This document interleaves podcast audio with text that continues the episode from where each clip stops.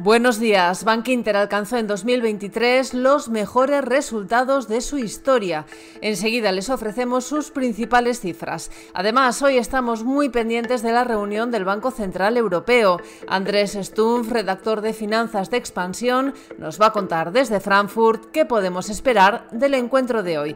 También escucharemos la opinión de Rodrigo Buenaventura, presidente de la CNMV, en relación a la polémica que rodea a Grifols y conoceremos los resultados de Tesla y de IBM.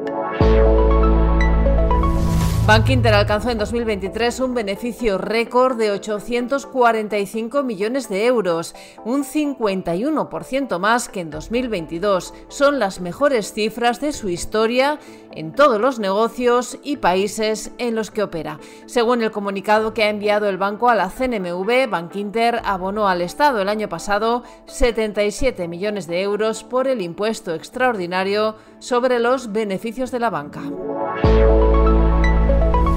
Hoy vamos a estar muy pendientes del Banco Central Europeo, que salvo sorpresa mayúscula, se espera que mantendrá los tipos de interés sin cambios en el 4,5%. Andrés Stumpf, redactor de Finanzas de Expansión, asistirá en muy pocas horas a la rueda de prensa de Christine Lagarde en Frankfurt.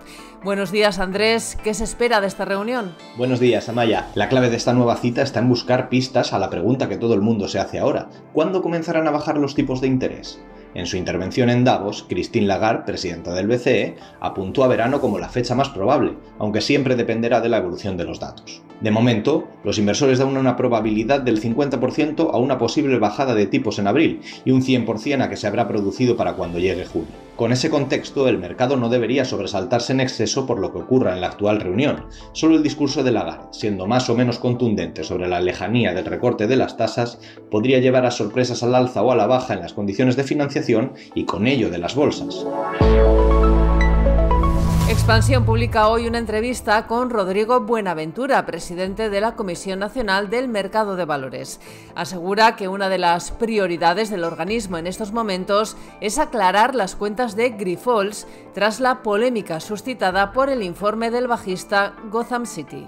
Sobre Grifols lo que hemos hecho, como hemos anunciado públicamente, es eh, requerir información a las partes implicadas en en el caso y eh, con una prioridad muy clara que es tratar de esclarecer las cuestiones que se han ido planteando sobre la información financiera que ha ido publicando Grifols en los últimos años y lógicamente la compañía ya ha anunciado que dará respuestas a requerimiento. Eso permitirá que la CNMV analice a posteriori si esa información es correcta y a partir de ahí eh, procuraremos que las conclusiones de nuestra eh, investigación sean conocidas porque tenemos la firme determinación de esclarecer el caso lo antes posible.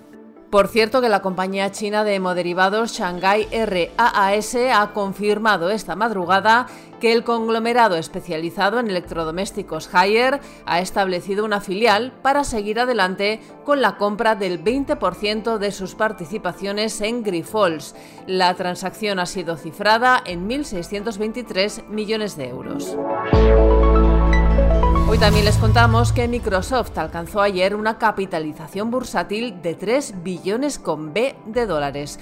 Es un hito en su casi medio siglo de historia. Microsoft y Apple son las dos únicas compañías del mundo que han alcanzado semejante valoración en bolsa. Y esta noche hemos conocido los resultados de Tesla e IBM. El fabricante de coches eléctricos ganó 13.786 millones de dólares el año pasado. Es un 19,45% más. IBM, por su parte, triplicó su beneficio hasta los 7.502 millones de dólares. Además, Santander Brasil ha aprobado la creación de un nuevo programa de recompra de acciones para adquirir hasta 36,2 millones de papeles tipo units o certificados de depósitos ADR, según informó al mercado la propia entidad. El Ministerio de Trabajo comienza hoy a negociar con los agentes sociales la reducción de jornada laboral con el objetivo de situarla por ley en las 37 horas y media semanales en 2025. A la reunión asistirán representantes de trabajo de los sindicatos UGT y comisiones obreras y de la patronal COE. Y el presidente del gobierno, Pedro Sánchez, y la ministra de Educación, Pilar Alegría, exponen hoy al Consejo Escolar del Estado sus planes sobre el uso de los móviles en los centros educativos y el anunciado refuerzo escolar en matemáticas y comprensión lectora. Y en la bolsa el IBEX 35 subió ayer un 1,16%, se quedó muy cerca de los 10.000 puntos.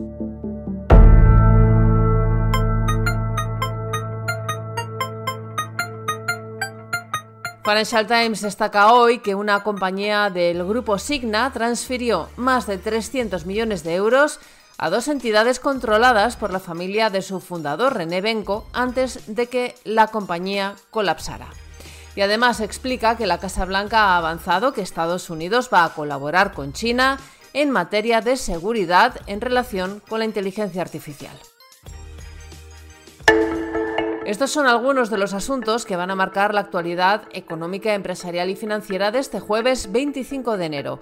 Soy Amayor Maichea y han escuchado La Primera de Expansión, un podcast editado por Raquel Moreno y dirigido por Amparo Polo. Nos pueden seguir de lunes a viernes a través de expansión.com, de nuestras redes sociales y de las principales plataformas de podcast.